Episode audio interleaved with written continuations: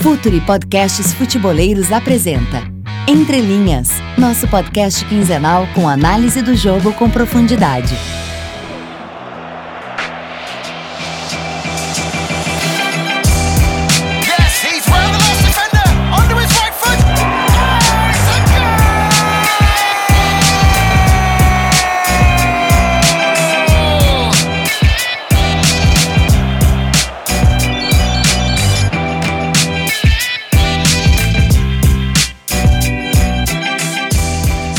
Salve, rapaziada!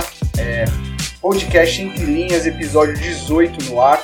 Lembrando que agora a gente está dentro do projeto Futuri. Aquela galera que, The Pit Invaders, que já faz muito sucesso aí, tem feito vários podcasts já há muito tempo, já estão no, num número quase perto do 100 já, a gente está no 18, mas a gente chega lá, né, Léo? É, como é que vai, Léo? Tô com o Léo mais uma vez aqui, Leonardo Miranda. É, agora desbravando caminhos também na revista Época. Primeiramente, parabéns, meu amigo, que você continue ganhando esse tipo de espaço. E a discussão do jogo ganhe cada vez mais espaço. Como é que estão as coisas? Bora para mais um podcast? Bora para mais um podcast. Boa tarde, bom dia, boa noite para quem tá ouvindo. Podcast Entre Linhas agora no Projeto Future. Não esqueçam de seguir no Twitter, curtir no Facebook, seguir o canal lá do YouTube, enfim. É, sigam também as, redes, as minhas redes sociais, meu Twitter, Twitter do Renato. É, obrigado, Renato, pelo, pelo novo projeto aí. A partir de. Já, já tá no ar já a cobertura da Copa do Mundo para a revista Época. Inclusive vou para a Rússia. É, e aí a gente vai ter textos com em parceria com a Scout, textos com muita estatística, mas sempre colocando estatística dentro de um contexto, alguns textos especiais, muitas entrevistas. Essa semana vai, vai ao ar uma entrevista com um técnico de Copa do Mundo, um técnico que lançou tendência em Copa do Mundo. E é isso, obrigado. Mais um projeto, mais um canal para falar de futebol e vamos falar de futebol agora no, no podcast Entre Linhas. Certo, Renato? Como você tá? Tudo certo, graças a Deus também. Deve vir coisa boa pra mim pela- nos próximos dias, mas a gente vai manter em segredo. Mas vamos, vamos falar de, um, de uma. é, Querendo, vamos, vamos trazer uma polêmica e, e colocar conteúdo na polêmica. né? Acho que isso é um, é um desafio que a gente sempre busca, que é o Pepe Guardiola, campeão da Premier League. Porém, eliminado de mais uma Champions League. E aí as cornetas começaram a soar. Afinal, Leonardo Miranda, é, Pepe Guardiola não fez mais que obrigação de ganhar a Premier League. É, o City pratica o melhor futebol do mundo hoje. Ou a Champions é, é, é de fato o termômetro para falar isso. Falei um pouco disso no meu Twitter e muita gente concordou, muita gente discordou. Acho que é um assunto legal, acho que vai, vai gerar bastante debate. É um assunto legal e eu já adianto, Renato, que eu não tenho nenhuma resposta pronta para suas perguntas. E acredito que quem está ouvindo também não tem uma resposta simples e pronta. O termômetro é Champions League? Dá para falar que o Real Madrid foi o melhor time da Europa na temporada passada, por exemplo? Com o Mônaco jogando muito bem, com a Juventus jogando muito bem? Ser o melhor nem sempre significa fazer os melhores resultados. É, existe uma questão entre desempenho e resultado que é muito importante de, importante de se avaliar. Ah, por isso que talvez o Guardiola seja um mestre, ah, 23 título do Guardiola. E, se eu não me engano, todo, ele ganhou todas as ligas nacionais, todos os campeonatos nacionais que ele disputou, menos o do ano passado que o Chelsea ganhou a Premier League. Então ele só não ganhou um campeonato nacional que ele não disputou. Por que isso? Isso ajuda a, a, a ver a diferença entre resultado e desempenho. No, no campeonato nacional, você tem o treino do dia a dia, você tem o, tem o cotidiano, uh, o erro permite corrigir para o próximo jogo, tem uma continuidade de ideia de trabalho. É isso que o Guardiola é especialista.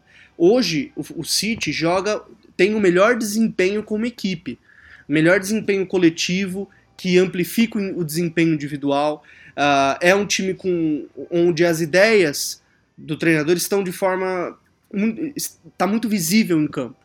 Isso não significa que o City tenha que fazer sempre os melhores resultados. Ainda mais em dois jogos de mata-mata, que como, diz, como o nome diz, perde um jogo como o City perdeu de 3 a 0 para o Liverpool, tá fora. Então a, a questão é separar um pouquinho desempenho e resultado, entender que o City joga sim o melhor futebol da atualidade, Mas isso não o torna, um, número um, indestrutível, e o futebol é uma caixinha de surpresa. É a natureza do futebol ser uma caixinha de surpresa. Pode ter toda a discrepância financeira entre uma equipe e outra, e o lanterna do campeonato vai lá e vence o time de maior investimento na Inglaterra, que é o, o Manchester United. Então, futebol é uma caixinha de surpresa. Quando o jogo começa, tudo pode acontecer, e dentro da questão de desempenho, de ideia, o City é o, talvez seja o grande futebol da Europa no ano de 2018. O que, que você pensa, Renato? Eu, eu, eu acho que assim, é, muita gente, ah, mas o Real Madrid joga mais. Bom, jogou na temporada passada. Eu acho que o, o Real dessa temporada, resultados bem mentirosos, inclusive. Desculpa que é madridista, mas eu acho que os, os, jogos contra o PSG, por exemplo, os resultados não foram o reflexo do que foi o desempenho no jogo. Contra a Juventus, a equipe sofreu mais uma vez. A questão, a questão, é, a, questão é que o Real Madrid ele tem um, um, um poder mental muito forte, ele tem jogadores muito desequilibrantes e aí o Real consegue, numa, numa saída ou outra, resolver. Isso não tem acontecido com, os outros, com as outras equipes. Isso é mérito? Claro que é mérito. Acho que o Real chega forte aí nas semifinais e tudo. O Liverpool, ah, o Liverpool jogou. As pessoas estão muito com a ideia do Liverpool que jogou contra o City, por exemplo. Mas espera lá, o Liverpool foi uma equipe que oscilou muito na temporada. Uma equipe que até se estabilizar, principalmente defensivamente, sofreu bastante time sofria muito com transição, com contra-ataque. E até por isso não, não, não teve nas cabeças, pelo menos fazendo cócegas no City ali. Então, é, eu, eu, quando eu olho para o City digo que foi o melhor futebol praticado na, na atual temporada europeia, é porque eu estou olhando, para um geral. Eu estou olhando para um desempenho longo. E aí é o que Premier League nos mostra, o, o torneio de, de, de, pontos corridos mostra isso. É, ah, mas ele, ele ganhou na Premier. Exatamente, eu acho que essa é uma grande questão.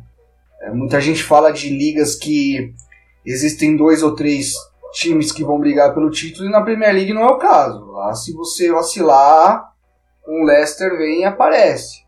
Aparece um, um um Liverpool, aparece um, um, Southampton que está muito mal nessa temporada, mas já fez boas temporadas, um West Ham que também está muito mal, mas em outra, outras temporadas pegou até torneio europeu. Então Exato. eu acho que lá as coisas são muito equilibradas e aí eu acho que entra o mérito dele. E a grande questão é, o, o City ganhou a Premier League com, com o pé nas costas. Ele não foi em momento nenhum é, ameaçado, ele bateu todos os recordes e ele jogou muita bola, cara. É, o que eu tô falando é o que eu, o que eu vi, não tô falando o que eu ouvi, o que me falaram. Eu, eu vi. O time do City, em determinado momento da temporada, ninguém parou. Era, era só atropelo, era, era um ritmo muito acima dos outros, era, era muita, muito volume ofensivo, é, praticamente sofrendo muito pouco. É, eu, eu acho que quem, quem olha fala que não é, é, meio aquele preconceito, porque o Guardiola traz esse tipo de coisa. Né? Tem pessoas que tem um pouco de, de, de, não gosta do cara e não gosta do time dele. É, eu tô longe de gostar só de um treinador. Eu, inclusive é bem bom deixar isso claro. Eu sou muito fã do Pep Guardiola, mas eu gosto muito do Klopp, eu gosto muito do Conte, eu gosto muito do, próprio Zidane. Eu acho que ele acha situações pro jogo muito, muito legais. O Simeone eu gosto muito. Então, é, eu acho que essa é a questão. É, entender o que foi no geral, né? Exato. E, e, essa questão, você, você citou essa questão dos treinadores e de como o Guardiola, como parece que a vitória do Guardiola ela sempre é, faz questionar muita coisa, né? Porque muita gente, até pela estética do jogo, e isso tem a ver com umas perguntas que nós recebemos aqui de quem está ouvindo, a gente tweetou antes, do, antes da gravação e tem muita gente fazendo pergunta aqui. E citaram o Fernando Diniz. E o Guardiola e o Fernando Diniz são, são caras parecidos no sentido de os times dele jogam futebol esteticamente mais agradável ao olhar. Mas eu acho quem... que para aí, viu? Eu também acho que parei. Eu também acho que só, parei. Só isso. Mas Diferente. a questão, a questão é muitas vezes falar, ah, o City é, é o futebol que se joga bem, é, é, isso é futebol, e eu discordo plenamente disso. Eu, eu, eu, penso mesmo que você, Tem o Klopp, tem o Simeone, tem o Conte, que é um baita treinador. Uh, tem, tem várias ideias de futebol. E a ideia do Guardiola. Não é que a ideia do Guardiola é superior, mas o Guardiola, como técnico, conseguiu que aquele, aquela forma de jogar futebol fosse tão superior na temporada que conseguisse que, que batesse todos os recordes na Premier League, que ganhasse a Premier League com cinco rodadas de, de antecedência. Então, o Guardiola não é só as ideias dele, ele é o técnico também, ele é um, um técnico competente que sabe como pegar aquilo que ele pensa de futebol e transformar dentro de um time. É, então, é, ter ideias, todo técnico tem convicções, ideias, assim como todo ser humano. É uma soma das suas experiências de vida, das suas crenças, das coisas que você gosta e não gosta.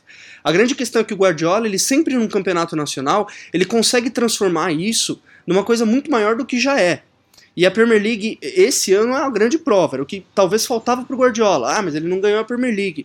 Ganhou a Premier League com cinco rodadas de antecedência e vários recordes a serem batidos. Não dá para questionar a competência.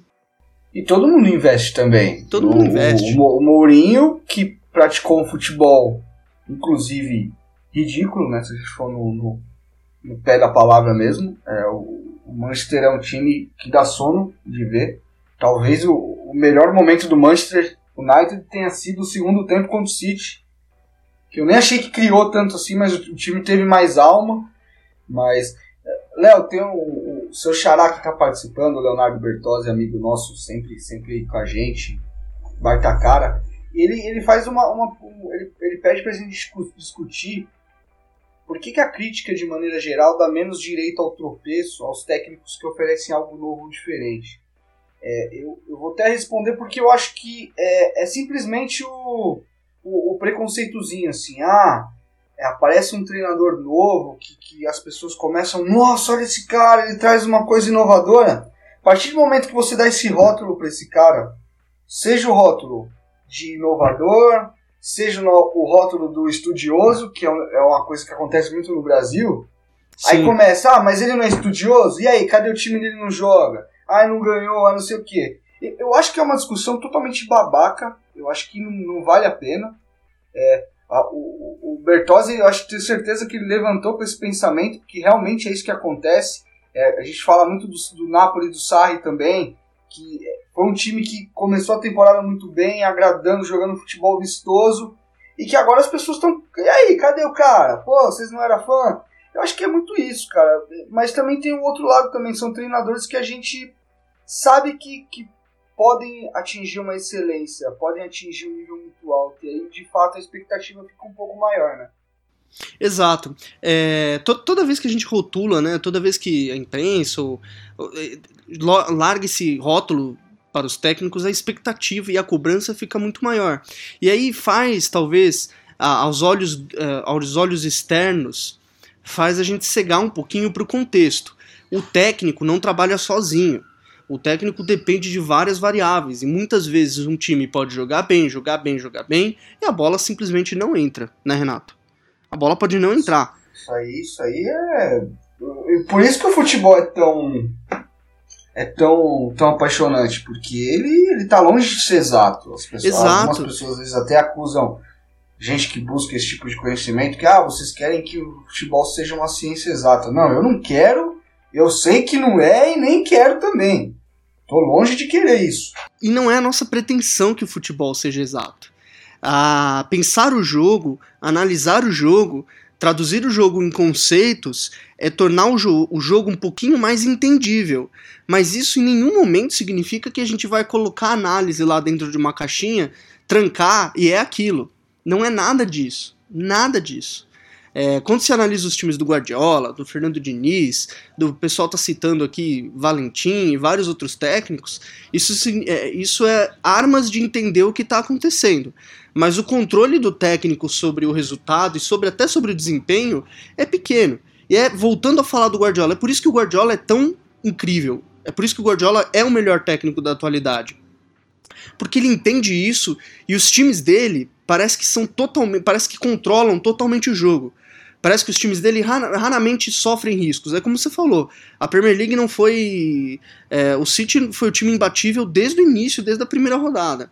Não teve um único time que fosse que chegou lá e conseguiu ah, tirar alguma coisa. O único time, ah, se não me engano, o City tem duas derrotas.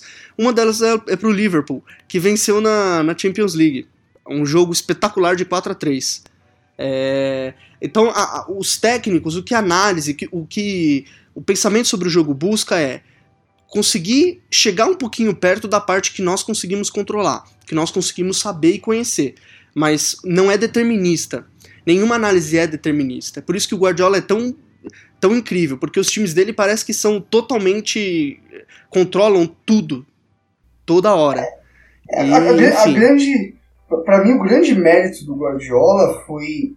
é, foi não é o fato de que ele, ele, ele, ele tem uma, uma linha de trabalho, é, alguns pilares do modelo de jogo dele, que é a questão do jogo de posição, a questão de, de equipes que praticamente não entram em fase defensiva, né, de, de, de trabalhar a recuperação da bola em transição ainda, é, a questão do- do- do- dos apoios, das superioridades, que ele trabalha muito bem. Só que ele tem conseguido adaptar jogadores e culturas dentro disso. A questão é o seguinte: esse City é muito diferente daquele Barcelona dele que marcou época, que é diferente do Bayern, que é diferente do City. Essas três equipes, elas têm na essência de jogo delas coisas semelhantes. Mas as ações, como, como é feito, como são executadas essas ações é muito diferente. E para mim o grande ponto dele na Premier League foi entender que ele pode manter a, a, a, essas bases de modelo que ele tem de, de, de jogo, que ele entende como ser a essência do jogo dele, pode. Mas ele conseguiu na Premier League fazer isso numa velocidade muito maior. Talvez até que, até aqui no Bayern, que tinha jogadores que, que faziam isso muito bem. Eu, eu acho que ele atingiu uma velocidade muito forte na Premier League, que é o que a, a Liga exige. Né? A, a Premier é, um, é, um, é um, um campeonato de transição. É um campeonato de muita reação pós-perda e pós-recuperação da bola. E ele tem. E a gente tem que lembrar também que o pessoal fala muito de ter gastado milhões milhões, ele gastou de fato. Mas ao meu ver, ele, ele tá longe, ele teve longe de trazer estrela. Eu acho que ele apostou em, em jogadores que têm um potencial enorme. O caso do Bernardo Silva, por exemplo. Ele nunca foi um jogador, ele nunca. O, o Guardiola não foi buscar ele no Real, não foi buscar ele no. Vai, que seja no, no Liverpool. Entendeu? É, o Bernardo é um jogador de potencial que, pra mim, é um dos caras que vai ser um dos, um dos, um dos grandes jogadores no futuro, porque o que ele tem de refinamento técnico, de relação com a bola, é assustador. Então, ele conseguiu fazer de um time muito intenso, com e sem a bola, porque a intensidade é, a- é, é com a bola também, e ele conseguiu executar todo o alicerce dele, a base de jogo dele, numa velocidade muito grande. E isso, pra mim, foi o que, o que, que me fez parar pra assistir o City em vários momentos da temporada.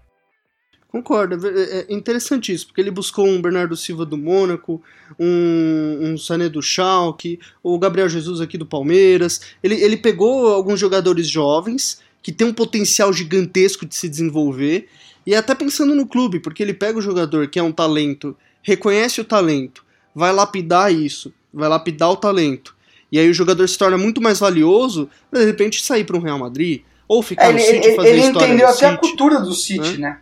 Pois é, Ah, entendeu o, o City tem que buscar isso, né? Sim, e, e- e um- algo importante a se citar é que os diretores do City, tanto, eh, se não me engano, o gerente de futebol e o diretor de futebol, são é da mesma equipe que trabalhou com o Guardiola no Barcelona.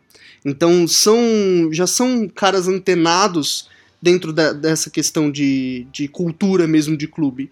E o Guardiola ele, ele tem essa, essa coisa camaleônica, ele se adapta. Ele deu uma entrevista falando que na temporada passada, por exemplo, ele não deu a, a devida atenção na segunda bola. E aí muitos times conseguiam vencer o City na segunda bola. O... E, e aí ele disse que nessa temporada ele entendeu que, ele entendeu que era a Premier League, que não podia dar tanto espaço, que precisava jogar com uma velocidade muito grande. É, ele- ele- essa velocidade de mudança e de reação dele é muito grande. Muita gente acha que o Guardiola tem uma ideia e fixa, mas na verdade ele está o tempo todo se transformando, o tempo todo mudando. Ele vai lá e resgata alguma coisa do passado, vai lá e cria uma coisa, é, pega uma É, o que, o que, o que ele tem é, é uma forma de ver o jogo. E isso, isso não muda. Acho que a forma de ver o jogo não muda. Aí é o que você disse, é entender cada contexto e inserir isso. Exato, exato. Entender o contexto, inserir essa forma de jogo e, enfim, o City é, um- é uma grande equipe. É, realmente é uma das grandes equipes do Guardiola. Acho que não é a melhor equipe do Guardiola, porque é difícil também de, de comparar com, com os dois Barcelonas que ganharam a Champions League. Mas é uma equipe nova aí com, com ideias, ah, com boas ideias dentro de um, de um grande É, campeonato. é, é um time que, que ataca muito a linha defensiva do adversário, né? Acho que é algo que a gente não citou em outros podcasts, que é, o quanto é é um time móvel, infiltrador, né? Como, e como esses meninos estão crescendo na, na, na mão dele, né? O Sané eu acho que é um cara que ainda precisa, precisa evoluir. Me incomoda às vezes a, a- as tomadas de decisão dele, mas eu acho que de fato é, é um jogador pro futuro aí. Vou mandar um salve aqui pro, pro Anderson Logan, que mandou um salve pra gente. O Iago Nascimento. O Luca Marchetti. Caio o Vinícius. Bertozzi. O Rafael BQP. O Vinícius Pereira. O Vinícius tá sempre com a gente. O Vinícius é, é, é o fã número um. É o parceiro número um do podcast. Sócio. Vamos pro sócio. próximo bloco? o Rui também, tá sempre com a gente também, sempre comentando. Vamos, vamos embora. Vamos pro próximo bloco, Renato.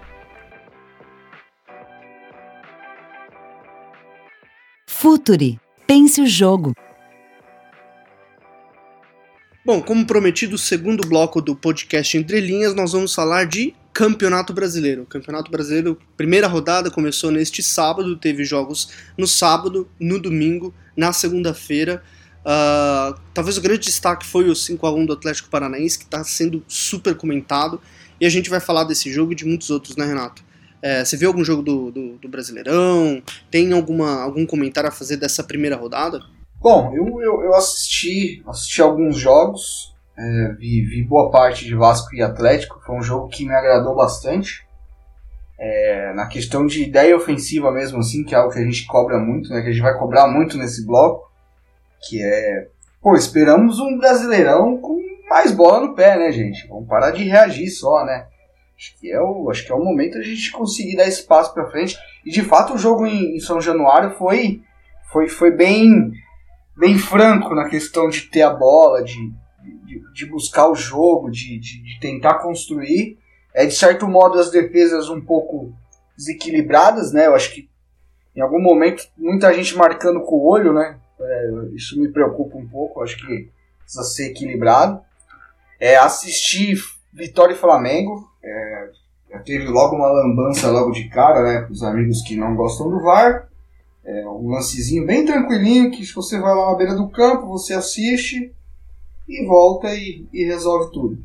Mas o Flamengo começa com um gol logo de cara, tem a expulsão, mas me chamou muita atenção a, a substituição do Barbieri, cara, de tirar o Dourado, colocar mais um jogador de velocidade na frente.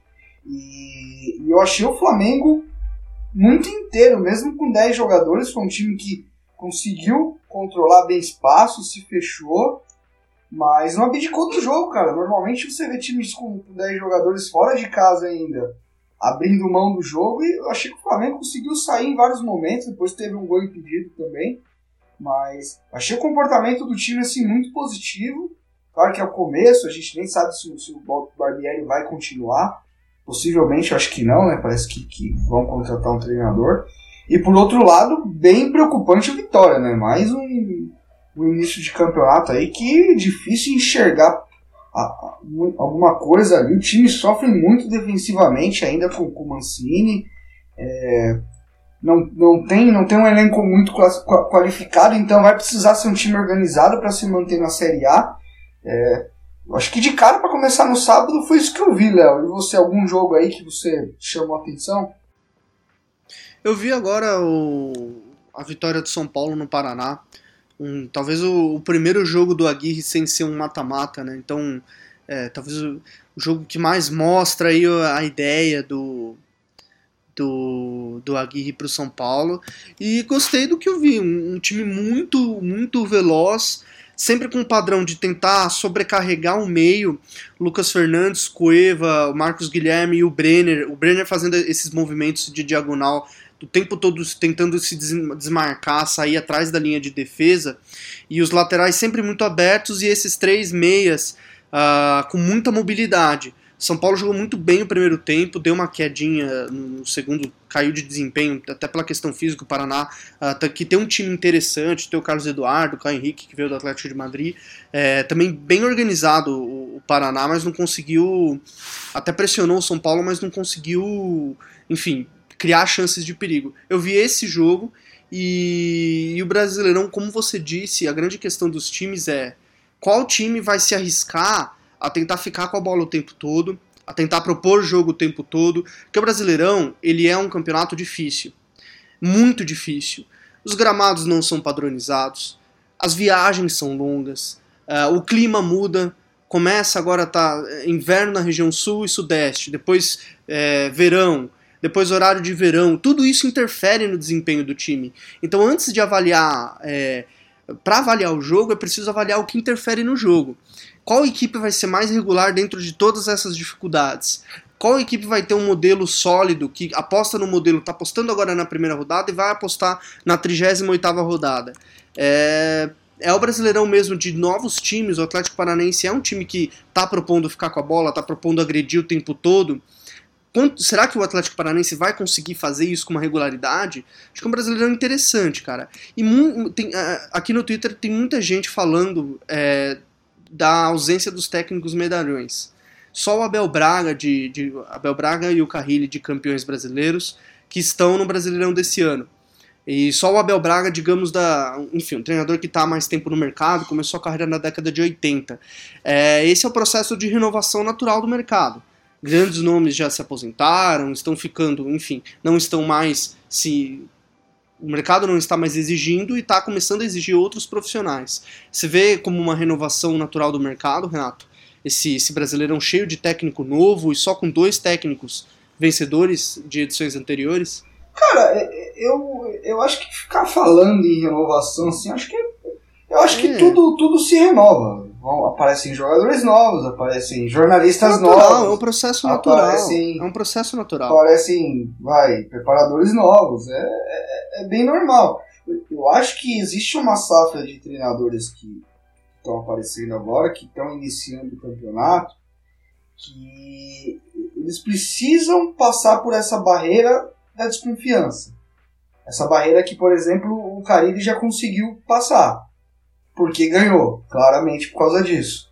Mas é algo que, que eu acho que precisa passar por isso. Treinadores como vai, como, como o Roger é um cara que ainda eu acho que ele está um pouco mais estabilizado, mas é um cara que já está pronto para passar para essa próxima fase. O Zé Ricardo, é, o próprio Jair Ventura, eu acho que, eu acho que são treinadores que, que têm muita qualidade, mas que eles ainda, eles ainda ficam nessa sombra do ganhou o quê? Do cadê o nome? Cadê o, o respaldo?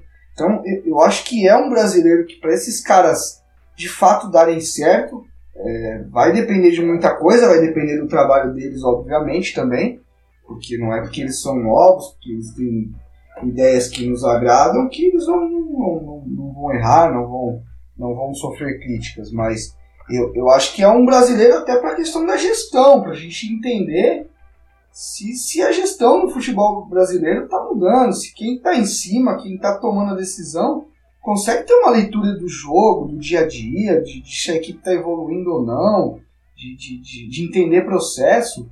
Então, cara, é, por, por exemplo, vamos falar de um treinador que eu, eu comecei a ver uns jogos do, de uns tempos para cá e assisti no sábado, que é o treinador do Ceará, o Chamusca.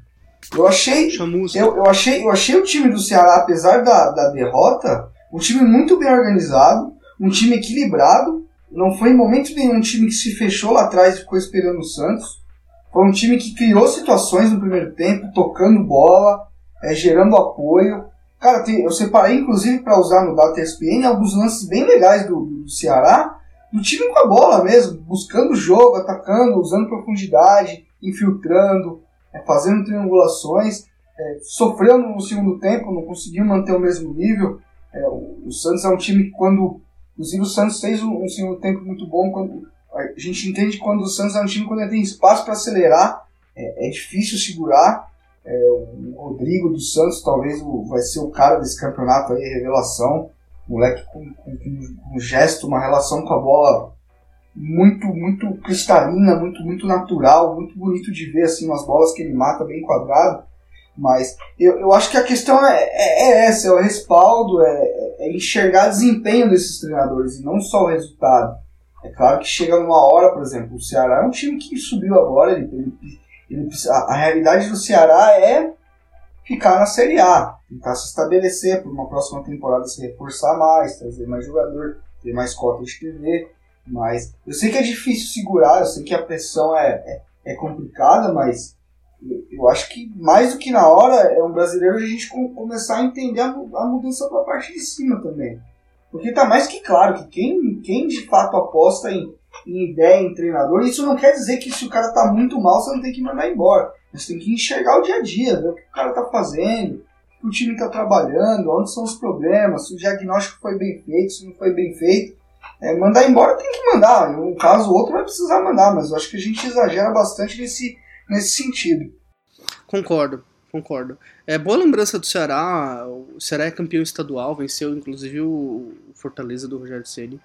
E, e é interessante ver como. Eu, eu também entendo essa, essa reserva, essa troca de mercado. É uma coisa natural, um processo natural na década de 90, engraçado, eu estava lendo um livro, se não me engano, ontem ou hoje, que na década de 90, sabe qual, qual eram os treinadores da nova geração? Era Felipão, Paulo Autuori e Joel Santana. Eram considerados treinadores da nova geração. A nova geração vai se. vai O futebol ele é cíclico. Assim como a vida é cíclica. Então não faz muito sentido pensar nos treinadores medalhões, até porque cada, cada treinador tem suas ideias. É, mas é um, é um brasileirão para entender quais conceitos vão, vão começar a se sobrepor sobre outros, por exemplo. O Ceará é um grande exemplo, e o, Paraná também, o desempenho do Paraná hoje que foi muito bom, apesar da derrota, teve um desempenho bom.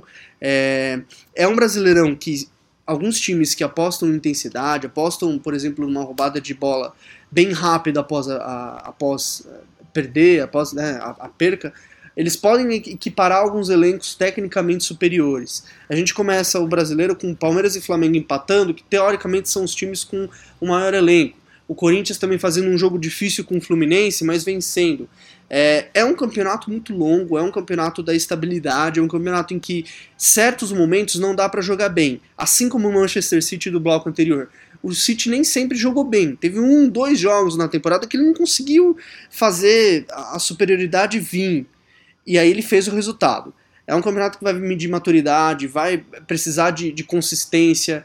Uh, e, e, o Rodrigo aparece como, por exemplo, um, um, um, grande personagem, talvez do Santos, que sempre tem espaço para acelerar. Tem alguns times que vão bem com espaço, como a questão do Santos, mas quando ele não tem espaço, vai mal o Campeonato Brasileiro, como qualquer campeonato de pontos corridos, não perdoa isso. Precisa ser um time um pouquinho mais completo. Eu vejo é, Corinthians, Grêmio, Palmeiras e Flamengo, talvez o Flamengo um pouquinho menos por conta da, da instabilidade do, de técnico, saindo na frente. Só para fazer uma projeção, Renato. Eu vejo esses três e acho que o Grêmio tem competições, apesar da saída do Arthur, tem, tem condições de fazer um grande campeonato pelo que vem jogando, pelo excelente desempenho do Grêmio na temporada. Cara, eu, eu de fato eu nem gosto de, de falar em ah, esse chega, esse não chega, porque porque, cara, é, é, muito, é muito tempo, até dezembro, amigo. A gente não sabe nem se a gente tá vivo, se o, o Entre Linhas não foi vendido por um, um milionário russo e a gente ficou rico. A gente e a gente tá sabe. tá rico na praia. É, a gente não sabe, cara. A questão é, se a gente olhar hoje, para modelos estabelecidos, modos de jogar bem firmados, para mim é Grêmio e Corinthians. E o Grêmio jogando, desempenhando melhor, jogando mais bola, eu vejo. Mas não tem como você tirar o, o, o Palmeiras da, da, da, questão. A gente sabe que tem um treinador de qualidade, tem, tem, tem, tem investimento para jogar bem. O Flamengo a gente não sabe, tem investimento, tem organização, tem jogador, mas não tem treinador ainda. A gente não sabe quem que vai chegar. Entendeu? O Santos, em algum momento com o Jair, pode despontar. É, é, é muito difícil fazer alguma projeção num, num, campeonato que, se a gente for lembrar, a gente tem uma janela no meio do ano, a gente tem pausa para a Copa do Mundo, é um ano atípico. É, na boa, eu acho que quem fala em favorito nesse momento é, é mãe de Ná, cara. Eu não, eu não consigo eu não consigo fazer isso. O que eu tô falando é que existem duas equipes que têm uma maneira de jogar clara. É, goste você ou não goste que está ouvindo, às vezes você prefere um, não gosta do outro, não gosta de, de desse, daquele, mas questão é duas equipes que estão firmadas numa maneira de jogar. Ah, se isso garante título, eu não sei, porque não sei se os treinadores vão ficar, se, se não vai ter briga no vestiário, se não vai sair jogando na janela. Por exemplo, vai o Grêmio tem Arthur, tem Luan. Quem garante que esses caras vão estar tá jogando, se esses caras vão, vão estar tá inteiros? O Corinthians se perde um Rodriguinho, já perdeu o João no início do ano. Entendeu? É, é muito complicado. Mas eu acho que a, a, grande questão, a grande discussão em cima desse campeonato, e aí eu reafirmo e até coloco o Atlético Paranaense na discussão, porque ele pode ser uma, um contraponto a tudo isso, é a gente precisa fazer um campeonato em que se propõe melhor o jogo, onde se ataque e se organize melhor para atacar. É, para mim, essa foi a grande crítica ao campeonato da temporada passada. Eu acho que a gente ficou devendo em qualidade de jogo nesse sentido. Acho que se defender no Brasil, acho que no geral, todo mundo de alguma maneira faz. Cara. Acho que todo mundo tem, tem, tem conceito, tem ideia de jogo para se defender sem a bola. Acho que grande parte das equipes já, já dominam essa, essa questão. Então acho que é o momento de a gente dar esse passo para frente, cara.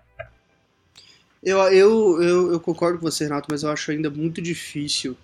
É, muito, muito difícil um campeonato em que jogar com a bola, pelo menos aqui no Brasil, seja mais bem visto. A dificuldade do Brasileirão é muito grande.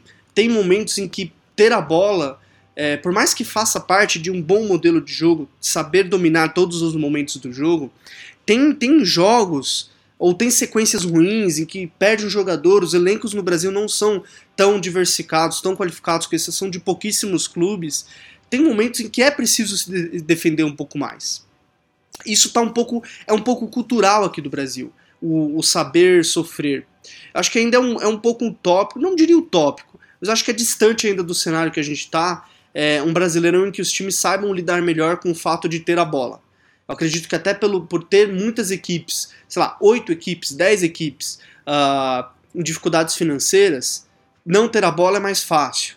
E aí vira um jogo de contra-ataque, vira um jogo só de reação. Eu ainda acho difícil. Eu acho difícil. E até citando o Corinthians, o último campeão, é, se é o time com um modelo melhor, que está melhor aplicado, enfim, é, vai ser interessante ver o Corinthians com a bola. Teve dificuldades ano passado, aquela derrota para a Ponte Preta, é, teve grandes dificuldades no, no, na, nos momentos que precisava ter a bola, precisava trabalhar mais é, essa ideia. E vai ser interessante ver o Grêmio, por exemplo, ver o Corinthians, ver o Palmeiras, Flamengo, uh, ver os melhores elencos se eles estão propondo ter a bola, porque condições com certeza eles têm. É, o, o Atlético Paranaense ele pode ser esse time, ele pode ser essa equipe que que dê esse, esse, chaco, esse chacoalhão, né? Mas vai depender muito se vai ganhar. A gente sabe que no Brasil é assim, cara. Infelizmente, se não ganhar, não vai servir. É, vai virar chacota. Esse 5x1 do, do, primeiro jogo vai. Que foi um jogo difícil, o placar parece um pouco fácil, parece que foi tetinha, mas foi, foi um jogo duro, cara. O Atlético conseguiu no final do jogo, do meio pro final, conseguiu deslanchar. Mas eu acho que vai ser. E, e eu vejo um Atlético Paranaense que até conversava isso com alguns amigos, assim, não. É, é um Fernando Diniz, é uma maneira de jogar até diferente daquele Audax.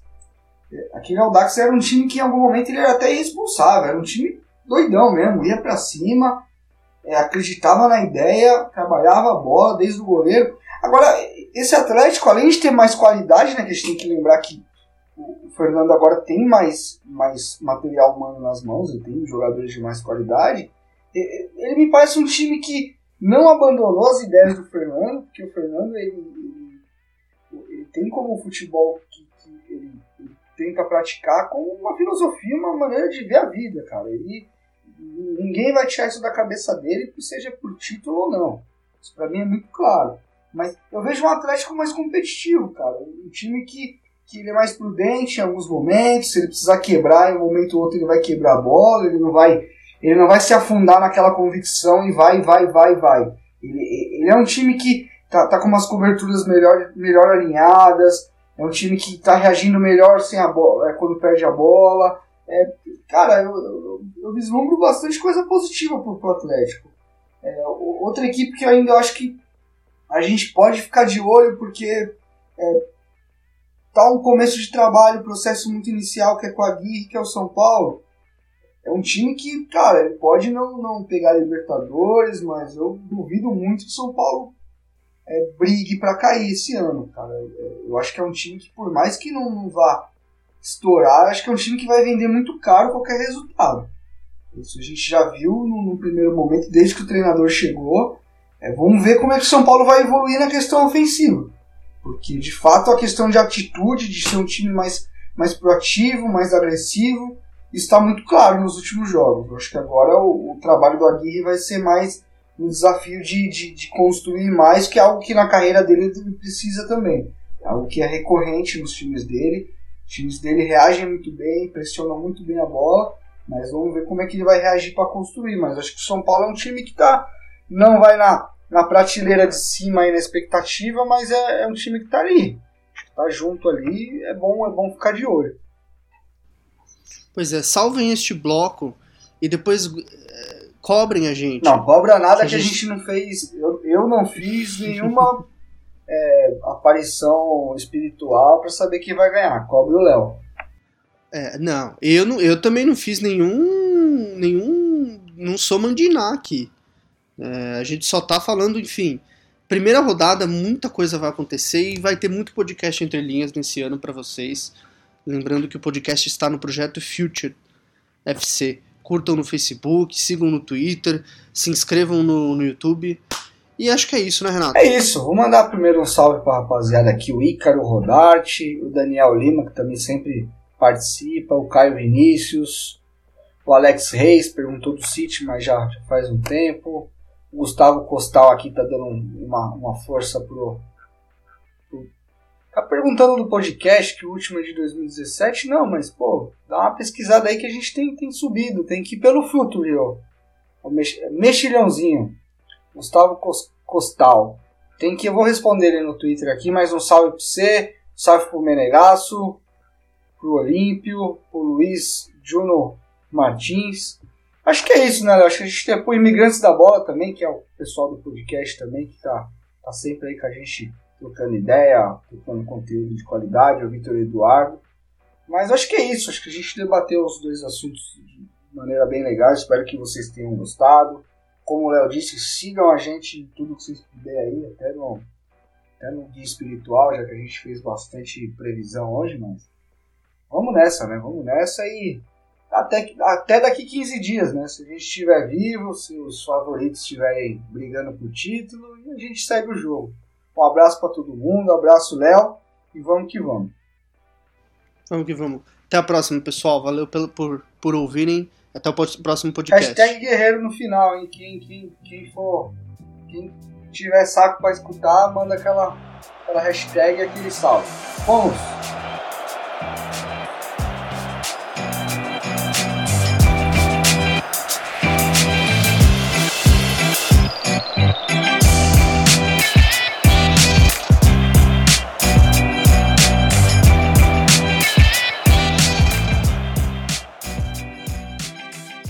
Projeto Futuri apresentou Entre Linhas. Acesse www.futuri.com.br. Pense o jogo.